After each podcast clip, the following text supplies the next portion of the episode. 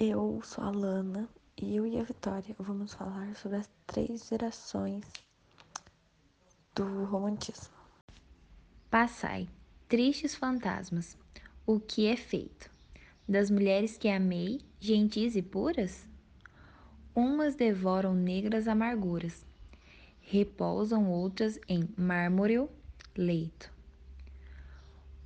Outras, no encalço de fatal aproveito, buscam à noite as saturnais escuras, onde, empenhando as murchas formossuras, ao demônio do ouro rendem preito, todas sem mais amor, sem mais paixões, mais uma fibra trêmula e sentida, mais um leve calor nos corações. Pálidas sombras de ilusões perdidas. Minha alma está deserta de emoções.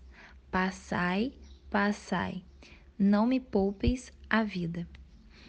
Esse poema ele é da segunda geração e nele é, tem muito tá relatado que tem sofrimento, tem angústia e esses poemas, ele é só da segunda geração porque os poemas da segunda geração, os temas dele era sobre isso, era sobre sofrimento, era sobre, sobre angústia, é, dor existencial. Então, as principais obras, os temas do romantismo da segunda geração foi sobre sofrimento. E nesse poema mostra que tem uma pessoa, tipo, sofrendo de amor, que tem uma dor existencial, que é até que mesmo fala: minha alma está deserta de emoções, não tem mais nada. E essa era uma das principais obras da segunda geração. Amar e ser amado. Amar e ser amado. Com que anelo? Com quanto ardor este adorado sonho acalentei em meu delírio ardente? Por essas doces noites de desvelo, ser amado por ti, o teu alento, abafejar-me a abrasadora frente, em teus olhos, mirar meu pensamento, sentir em mim tua alma, ter só vida. Para tão puro e celeste sentimento, ver nossas vidas, quais dois mansos rios, juntos, juntos perderem-se no oceano, beijar teu dedo, teus dedos em delírio insano, nossas almas unidas, nosso alento, confundindo também amante, amado, como um anjo feliz. Que pensamento! Esse é um poema de Castro Alves, da terceira geração do romantismo.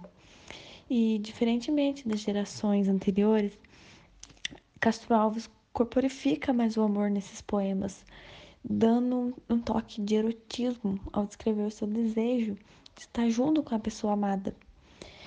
E na primeira geração e na segunda, o amor era algo idealizado e platônico.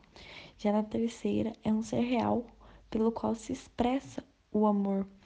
E é uma descrição mais fiel à realidade, que envolve o sentimento daquele, daquela pessoa que ele ama.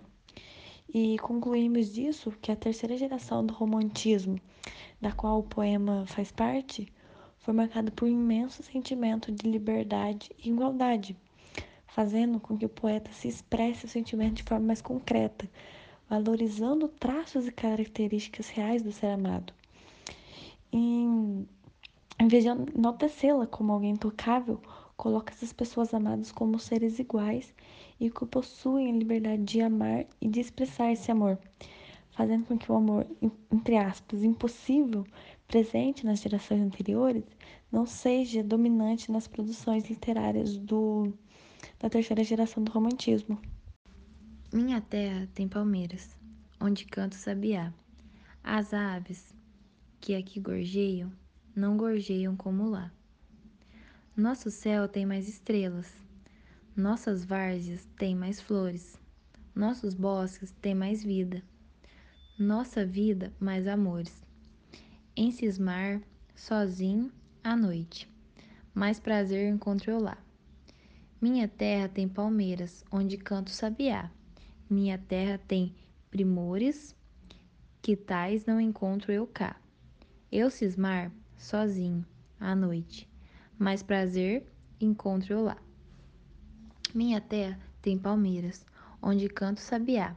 Não permita Deus que eu morra sem que volte para lá, sem que desfrute os primores que não encontro por cá, sem que ainda aviste as palmeiras, onde canto sabiá. Esse é o poema da primeira geração, que ele falava, falava mais sobre a natureza, a beleza da natureza, e isso ajudou bastante, porque na época desse, que isso surgiu, tal, tal, esse tipo de produção foi, é, foi bastante importante para a construção do Brasil, das bases da poesia no Brasil. É, porque nesse momento tava a família real tava vindo, tava tudo mudando, sabe? E as características, principais características são nacionalismo, presença do índio como herói nacional, descrição do encontro entre índios e europeus como representação do mito da criação do Brasil, a natureza brasileira exaltada como exuberante e confidente do sujeito lírico dos poemas, é egocentrismo e idealização, amor da mulher. E isso então foi muito importante para o Brasil. E esse poema a gente pode ver que relata, fala sobre as belezas do Brasil, é, não me deixe morrer antes que volte para lá, e expressa muito bem.